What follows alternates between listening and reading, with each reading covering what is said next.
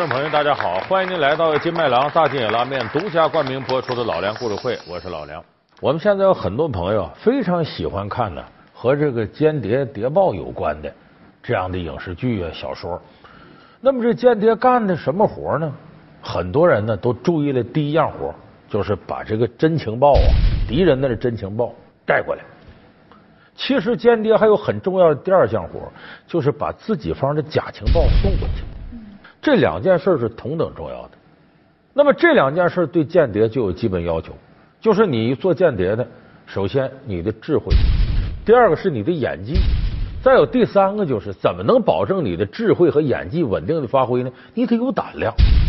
遇到事你怕了，一怕了心就乱了，那么你这个演技和智慧就发挥不出来了。那么我们这个系列是给大家说三国时候这些事儿。《三国演义》啊，波澜壮阔的这么幅历史画卷当中，无数次的战争，其实归结起来也是一场间谍大战。咱们今天就给大伙说说《三国演义》里边这些间谍是怎么体现智慧、演技、胆量这三要素的。蒋干道书历史的真相又是如何？演技爆表，谁是三国的明星特工？遭遇反间，卧底们其实乐在其中。本期老梁故事会《三国奇人多之金牌》，咱们先说这个智慧。说做间谍，你得智商高，你智商低稀里糊涂不行。但三国里头就出了一个智商最低的间谍。我说智商最低，你可能都能想到谁？蒋干、蒋子义。这蒋干盗书是历史上很有名的一件事。说这蒋干呢是这个曹操手底下的谋士，年轻的时候呢。他和这个江东的水军都督周瑜啊是同学，俩人同学时候啊就挺好，关系不错。这时候呢，曹操呢，哎，带着这个八十多万兵丁啊，要和这个孙权打仗，会战赤壁。虽然说从兵力上来讲呢，曹操比这个孙刘联军呃实力要大得多，但问题是呢，北人不习水战，来到长江是费劲打仗。这时候呢。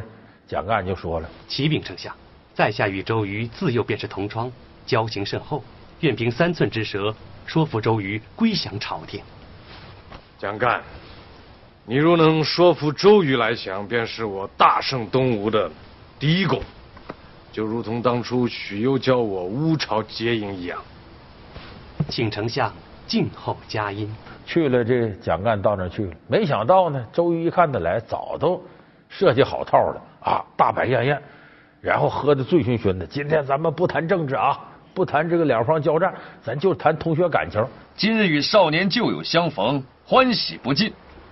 为此，我偏偏要破一次军法，痛饮一场。好。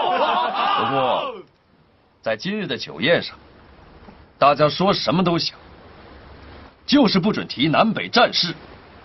违令者，严惩不贷。遵命，遵命。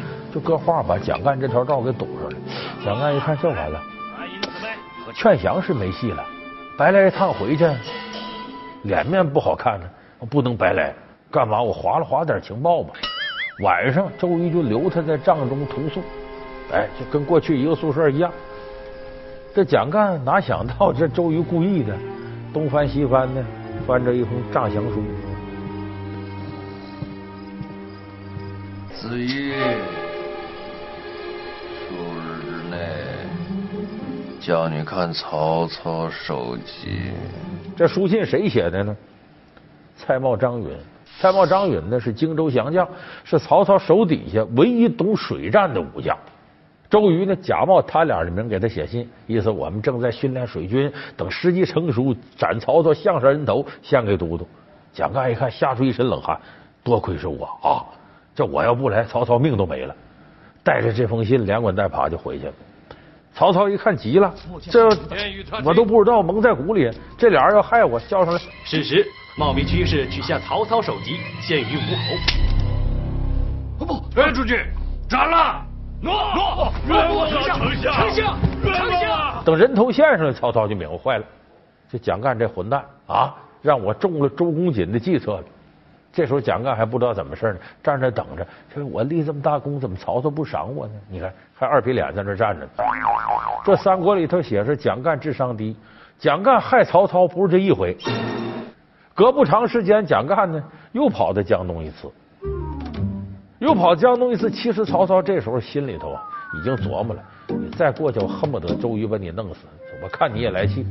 结果周瑜在那得了便宜卖乖。哎呀，子义啊，上次你把那信给偷走了，害得蔡瑁、张允死了，我少了内应了。你看他还得便宜卖乖。这时候蒋干在江东呢，巧遇庞统、庞士元。这庞统就说呀：“我呀，在江东这周公瑾心眼小，我挺受气，不想在这待了。”蒋干说：“先生您大才呀，卧龙凤雏，得一人安天下呀，有了你这多好啊！”就这么着，把这庞统就给带回去了。其实庞统就等这机会干嘛呢？献连环计。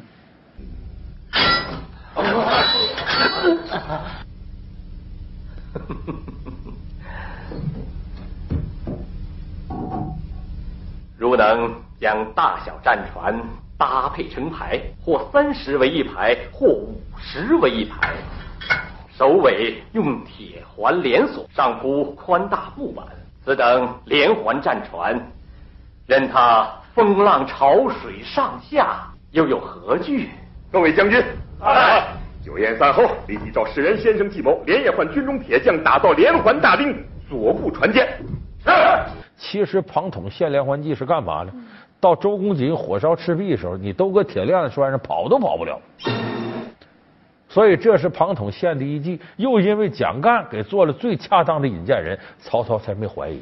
所以说蒋干是害了曹操两次。你看起来蒋干是到那边做间谍去了，其实干的事全是适得其反。当然，这个呢是《三国演义》里头的呃故事化的一种夸张。真实的历史上，蒋干呢没那么蠢。但是这种蒋干盗书式的反间计的方式，在历史上可反复出现过，而且出现的次数呢比较频繁。你就拿三国之前，三国之前在西汉一开始的时候，就我们说楚汉相争的时候，就出现过这种反间计的方式，类似蒋干盗书。我们知道项羽手底下有个谋士，他的亚父说白了就干爹范增，这老头足智多谋，能力很强。如果刘邦跟项羽对抗呢，要不把这范增出来，刘邦想赢项羽很困难。所以这时候刘邦手底下的谋士陈平呢，研究了个主意：两方相争，互相之间总有来使。哎，项羽那边派个使者过来，哎呦，这陈平好生招待，好酒好肉啊，还送给他礼品，哎，不停的问了亚父什么情况啊？范先生现在怎么样了？问多了呀，这使者说：“哎，这这这，对不起啊，我是大王项羽派我过来的，不是亚父派我过来的。”陈平什么玩意儿？不是亚父派你过来的，项羽派你过来。哦，来，把茶撤下去，水果撤下去，点心撤下去。哎，对我刚才给你那那对工艺品，你你退给我，拿给我。哎，这使者一看这怎么回事啊？回去就跟项羽汇报了。项羽说：“坏了，难道我这亚父范增暗通刘邦不成啊？”就开始怀疑范增，后来时间长了，跟老头之间各个唧唧的，最后老头一来气回去了，回去了，最后后背长个大疮，病死了。大王，大王，事已办成，事已办成。来来来来来，啊，陈大人，尊司王兄，坐。来，大王，大王，范增死了啊！此事当真呐？千真万确。整个楚营正在给他披麻戴孝呢。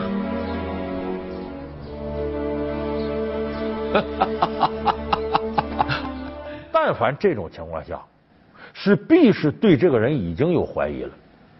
你咱们一个个说，你就说范增功高震主，本来项羽就是他晚辈算他干儿子，他不太拿项羽当回事你虽然是义勇之夫，你打仗厉害，可是你谋略上不行。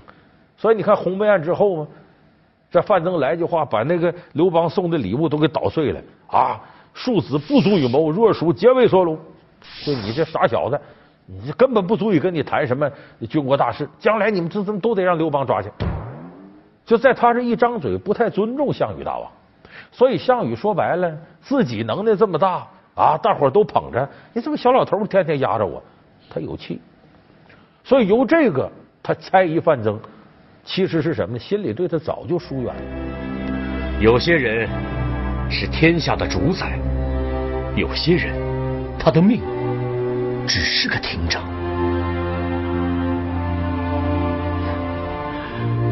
养父，别想太多，早点歇息。有何意义？你会后悔的。养虎为患。刘邦是条虫，我会杀他，但不是今日。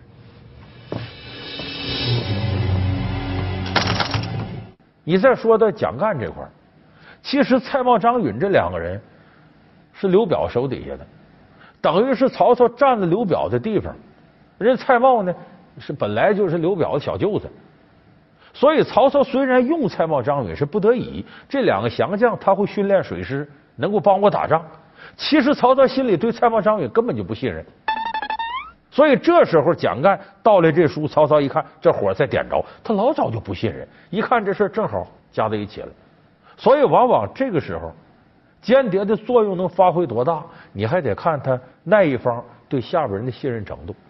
但不管怎么说呢，这里头作为间谍本身的智慧，那是特别特别重要的。本期老梁故事会《三国奇人多之金牌间谍》，老梁故事会是由金麦郎大金眼拉面独家冠名播出。所以说，这个间谍首先智慧得到，第二个我前面说这演技，这演技是什么呢？往往不是体现在我怎么样把情报带回来，而是怎么样把假情报送出去。咱们翻开赤壁之战都知道，黄盖使苦肉计，阚泽献诈降书。黄盖、阚泽两位都是死奸，都想通过自己的超一流演技把假情报送出去。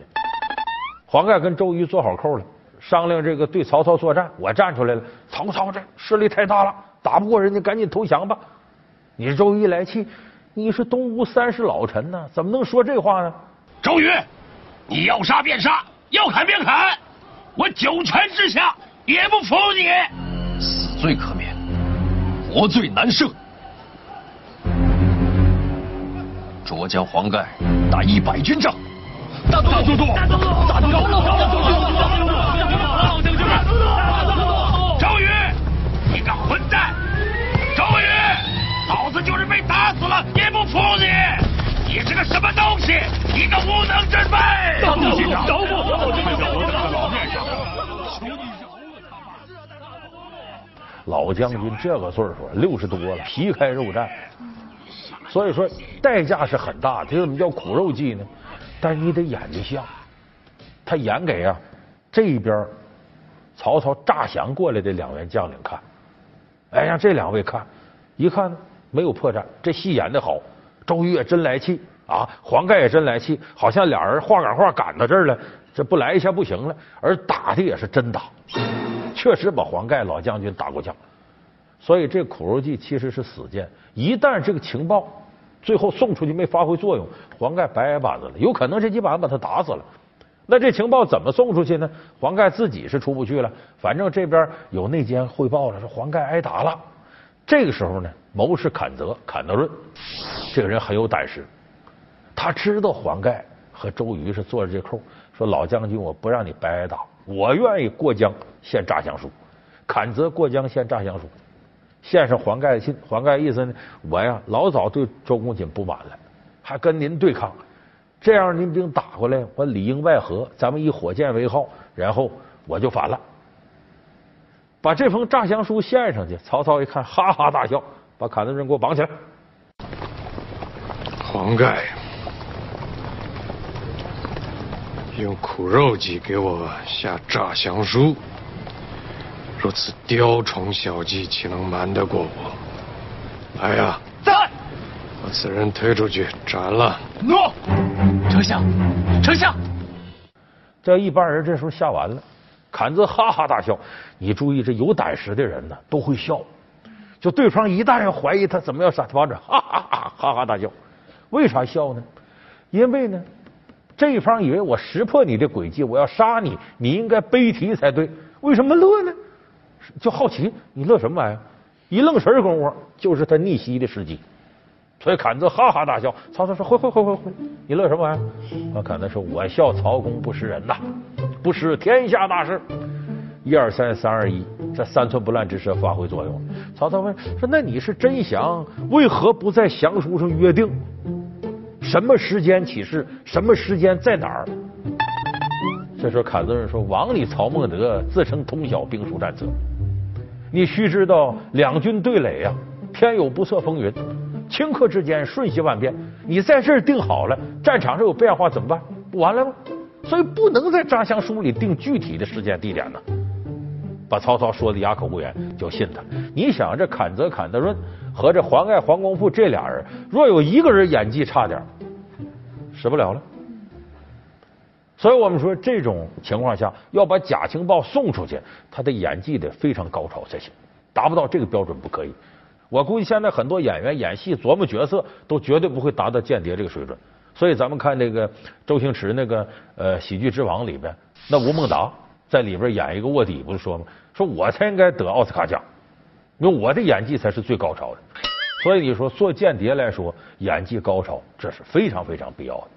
那最后一个条件呢，就是你的胆子得大，因为只有胆量大的，你才能够平稳的把这些东西坚持到最后，否则心慌意乱就完了。前面我们说坎泽这人都是胆子大的，把生死置之度外。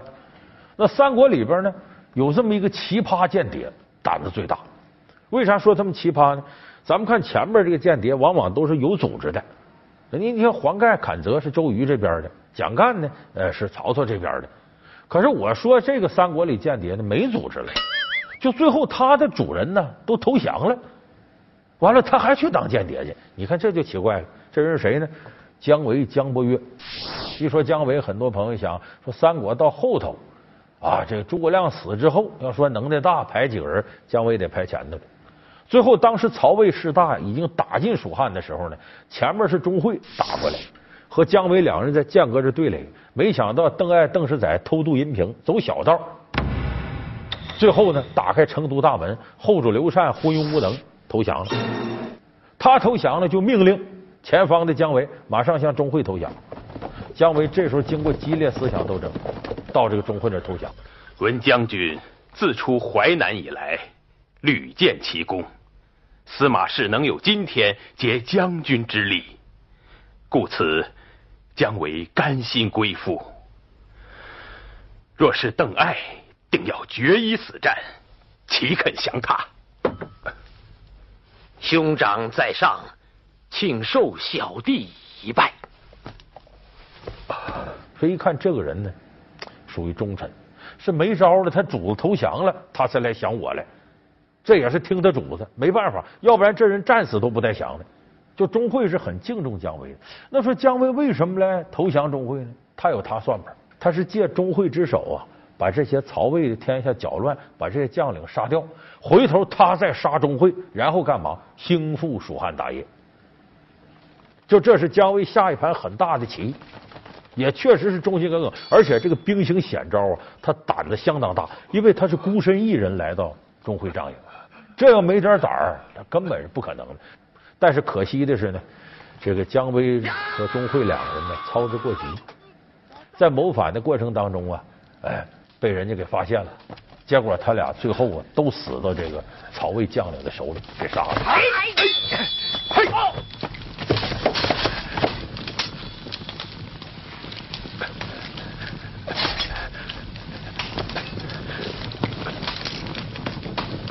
计不成，乃天命也。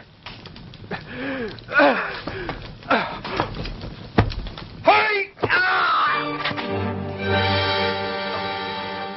所以后世说姜伯约胆大如斗，就说作为间谍来说，他这个胆量是非常大的。但是咱不管说你是多高的智慧、多好的演技、多大的胆子，这个间谍成功与否啊，还得在于你的主子。是不是英明的人？你看姜维这么大的能耐，后边保着谁呢？后主刘禅啊！咱很多人说说刘禅谁？阿斗说阿斗不叫刘禅吗？那是白字儿，那个字不念禅，做这个名时候念刘禅，禅禅让制的禅。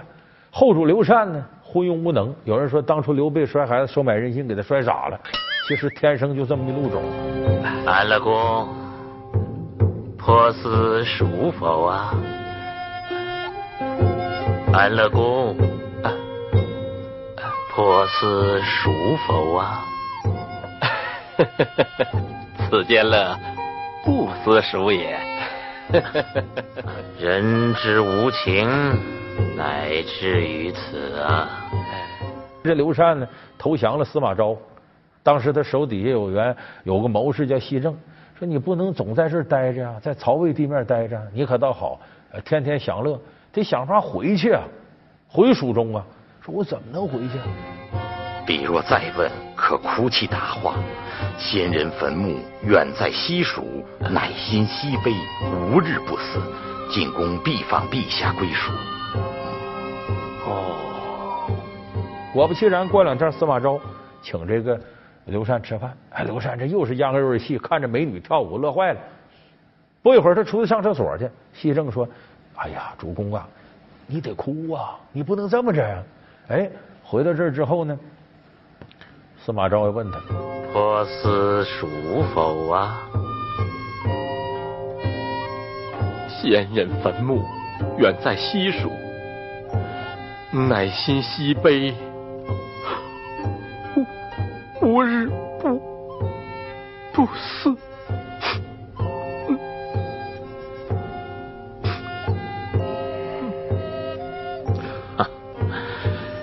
此语西正所教相似？是是是，正是他所教。